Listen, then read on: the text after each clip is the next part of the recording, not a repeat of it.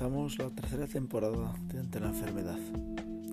Esta temporada vamos a intentar que los episodios sean un poco más breves, con el fin de que podamos estar más próximos y que los contenidos van a ser tratados de forma diferente. Vamos a ir caminando con aquellos católicos que viven la enfermedad de cerca y que buscan a Dios en su enfermedad.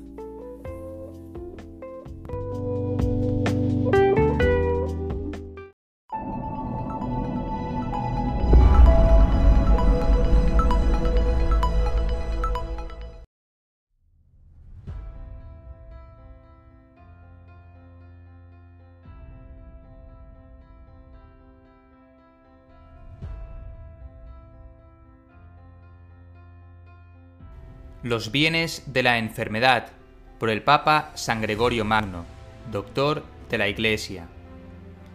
En una de sus homilías, el Papa nos dice, a los enfermos se les debe exhortar a que se tengan por hijos de Dios, precisamente porque los flagela con el azote de la corrección. Si no determinara dar la herencia a los corregidos, no cuidaría de enseñarlos con las molestias por eso el Señor dice a San Juan por el ángel, en Apocalipsis 3:19, Yo, a los que amo, los reprendo y castigo, y por eso está también escrito, No rehuséis, hijo mío, la corrección del Señor, ni desmayes cuando Él te castigue, porque el Señor castiga a los que ama, y azota a los que recibe por hijo. Proverbios 3:11. Y el salmista dice, Muchas son las tribulaciones de los justos, pero de todas las librará el Señor. Salmo 33, 20. Hay pues que enseñar a los enfermos que si verdaderamente creen que su patria es el cielo, es necesario que en la patria de aquí abajo, como en lugar extraño, padezcan algunos trabajos. Se nos enseña que en la construcción del templo del Señor, el templo de Jerusalén, las piedras que se labraban se colocaban fuera, para que no se oyera ruido de martillazos. Así, ahora nosotros sufrimos con los azotes, para ser luego colocados en el templo del Señor sin golpes de corrección. Quienes eviten los golpes ahora, tendrán luego que quitar todo lo que haya de superfluo, para poder ser acoplados en el edificio de la concordancia y la caridad. Se debe aconsejar a los enfermos que consideren cuán saludable para el alma es la molestia del cuerpo, ya que los sufrimientos son como una llamada insistente al alma para que se conozca a sí misma. El aviso de la enfermedad, en efecto, reforma al alma, que por lo común vive con descuido en el tiempo de salud. De este modo, el espíritu, que por el olvido de sí era llevado al engreimiento por el tormento que sufre en la carne, se acuerda de la condición a que está sujeto. Debe aconsejarse a los enfermos que consideren cuán grande don es la molestia del cuerpo, con la que pueden lavar los pecados cometidos y reprimir los que podrían cometerse. Mediante las llagas exteriores, en efecto, el dolor causa en el alma las llagas de la penitencia, conforme a lo que está escrito. Los males se purgan por las llagas y con incisiones que penetran hasta las entrañas. Proverbios 20:30. Se purgan los males por las llagas, esto es, el dolor de los castigos purifica las maldades, tanto las de pensamiento como las de obra, ya que con el nombre de entrañas suele entenderse generalmente el alma, y así como el vientre consume las viandas, así el alma, considerando las molestias, las purifica.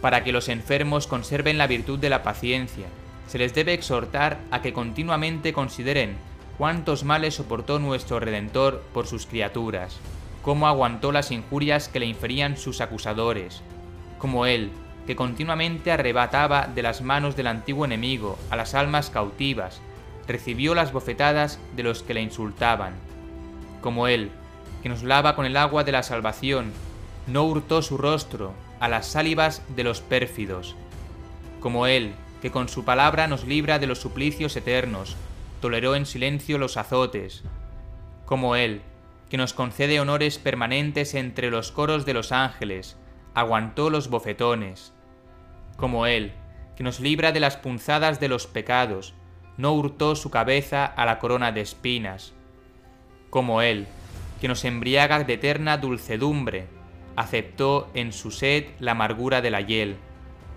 como Él, que adoró por nosotros al Padre, aun siendo igual al Padre en la eternidad, cayó cuando fue burlonamente adorado, como Él, que dispensa la vida a los muertos, llegó a morir, siendo él mismo la vida.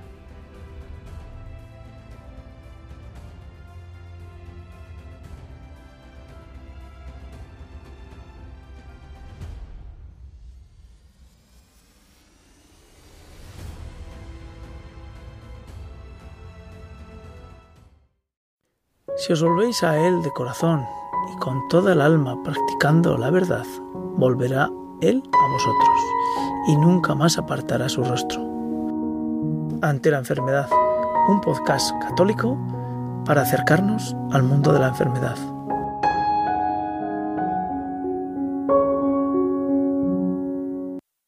Hola amigos, estamos ante la enfermedad.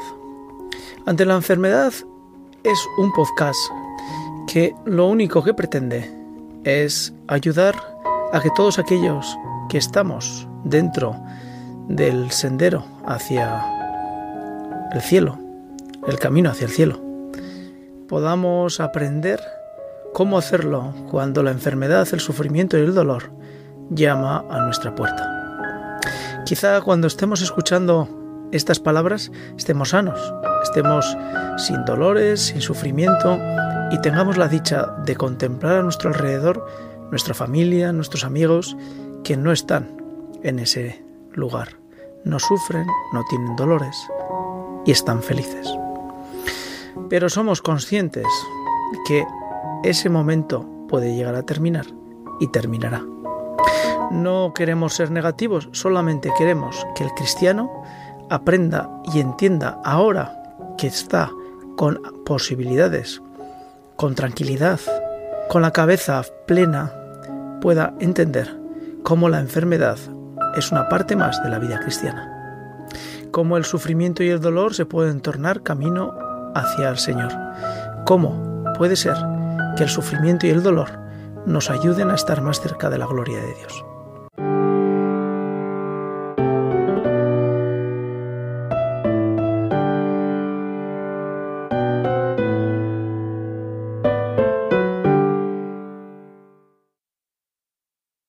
Estamos hoy ante una persona que nos puede ayudar mucho a entender cuál es el proceso de un enfermo y de la enfermedad cuando eh, se tiene una fe. Sí, porque ya saben que ante la enfermedad no es precisamente un serial que intente hablar simplemente de enfermedad.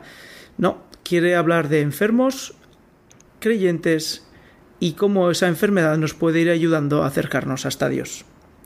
Con lo cual, bueno, pues Raúl creo que nos va a deleitar y acompañar durante una serie de episodios, tantos como los que ha publicado al menos en Iglesia Aragón, y de tal forma que vamos a poder conocer cómo la escritura, la palabra de Dios, nos puede ayudar a todas esas personas que estamos enfermos o que pasamos por una enfermedad para ir superando y acercándonos hacia nuestro destino celestial. Hola Raúl, ¿qué tal estás? ¿Qué tal, Eliseo? Encantado de estar en, este programa y de intervenir. Y si en algo ayuda a alguien, pues bendito sea Dios. Esa es la intención, ninguna pues, otra. Pues eh, muchas gracias por tu tiempo ante todo.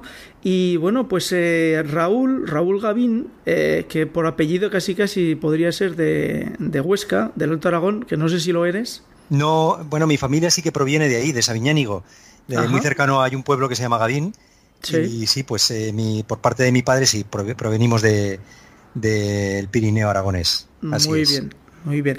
Bueno, y Raúl, pues, eh, pues bueno, pues antes de, empezar a que nos deleite con, con el conocimiento que poco, poco a poco ha ido adquiriendo como católico y como cristiano frente al escrutinio de la palabra de Dios, y por sus sucesos y su historia personal, pues vamos a conocerlo eh, un poquito eh, en la medida que, nos da el tiempo, que no es que tengamos mucho, ¿verdad, Raúl?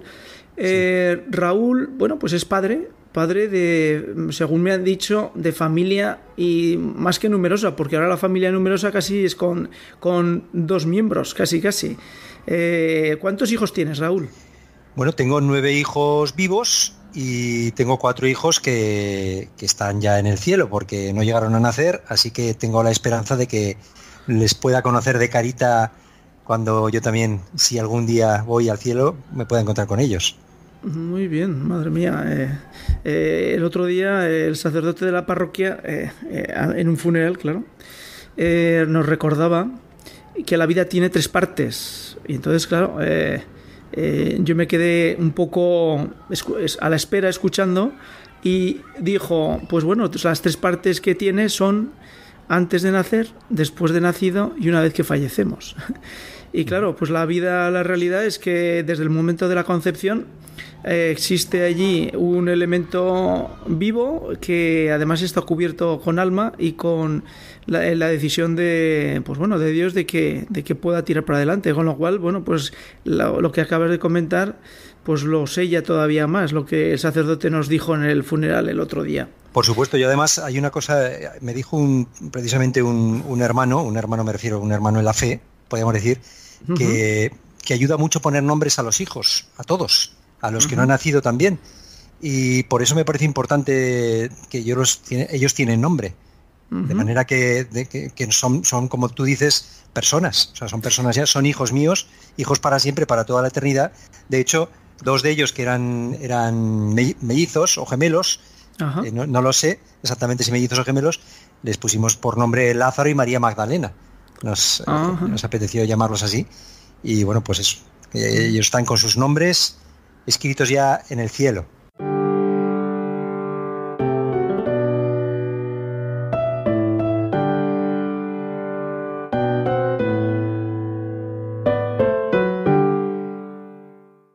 Eh, en primer lugar, con lo que nos ha contado Raúl, estamos ante el hecho de que eh, eh, una persona no creyente y, y sufriente eh, se encuentra con la iglesia, se encuentra con el resucitado y vive dentro de la iglesia durante 23 años, nos has dicho, ¿verdad?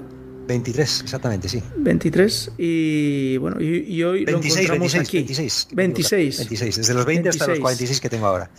26 años y lo tenemos aquí. Bueno, lo tenemos aquí frente a una cuestión que lo que pretendemos es que todos aquellos que han padecido padecen una enfermedad comprendan que a la luz de la fe la enfermedad se convierte en un camino, en un camino hacia Dios, por medio de lo que sería la propia cruz de Cristo. Eh, Raúl, ¿por qué eh, te animas a escribir 10 eh, entregas donde pretendes e intentas unir el mundo de la enfermedad y del enfermo con la palabra de Dios? Bueno, me animé porque me lo pidieron, eso es lo primero, porque me lo pidieron em, el delegado de Pastoral para la Salud, que, conocía mi historia, conocía mi enfermedad, eh, conocía también, pues, eh, pues que, conocía que poco a poco pues, la palabra de Dios se iba haciendo carne también en mi vida, en la vida de nuestro matrimonio, de nuestra familia, eh, me pidió em, que preparara unas charlas, una, una charla de un par de horas dirigida a agentes de Pastoral de la Salud es decir, normalmente pues a religiosas, a, pues a personas que colaboran con la pastoral de la salud, llevando em, eh, la Eucaristía a los enfermos, visitadores, em, y bueno, sacerdotes en general, capellanes de hospital. Y, y es que me pareció, me pareció un tema que me sentí muy cómodo porque, porque no tuve más que, no tuve que perder demasiado tiempo en, prepararlo, porque realmente no, no es algo que tenía que crear de la nada, sino que estaba, esto es algo que me, que me fluía, porque se había hecho carne en mí. Y por eso, eh, cuando me hablaron de hablar de la escritura, me dijeron de, la escritura para el enfermo, me, dijeron la, escritura para el enfermo. Lo primero que me vino a la cabeza es decir, oye, primero, antes de hablar de la escritura, antes de hablar de la Biblia, me gustaría distinguir entre escritura y palabra de Dios, porque para mí todos estos acontecimientos de los que yo he hablado, de mi historia, eh, esta enfermedad, la muerte de mi padre, el que me dejara la novia, que una persona me llamara. Para mí todo eso son, bueno, para mí, la Iglesia dice que estos son palabras de Dios, porque eh, la palabra de Dios es algo mucho más amplio. La palabra de Dios es previa a la escritura. O sea, Dios se manifiesta a su pueblo, a Israel, a través de acontecimientos. Dios actúa. Dios se, se hace presente en medio de un pueblo, del pueblo de Israel, y ese hacer presente de Dios es una palabra de Dios. Y la escritura viene después, la escritura después se pone, se, escribe, ¿no?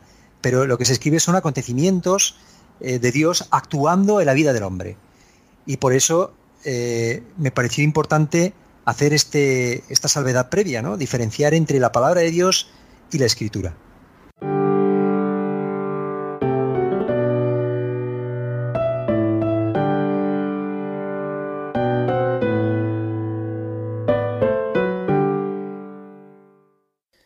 Amigos de Ante la Enfermedad, en la que vamos a intentar presentar lo que supone la enfermedad para las personas que somos creyentes y cómo la enfermedad nos puede acercar a Dios.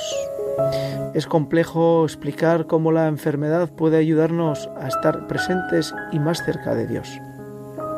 Es un camino que cada uno debe recorrer, que nosotros no vamos más que a dar unas pistas, unas señales, unos signos en los que podremos meditar, pero el camino lo tenemos que hacer cada uno individualmente.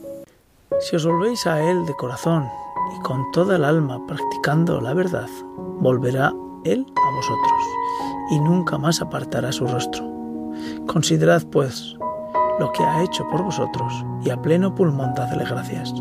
Bendecid al Señor de la justicia ensalzad al Rey de los siglos, y anunciaré su poder y su grandeza. Ante la enfermedad, un podcast católico para acercarnos al mundo de la enfermedad.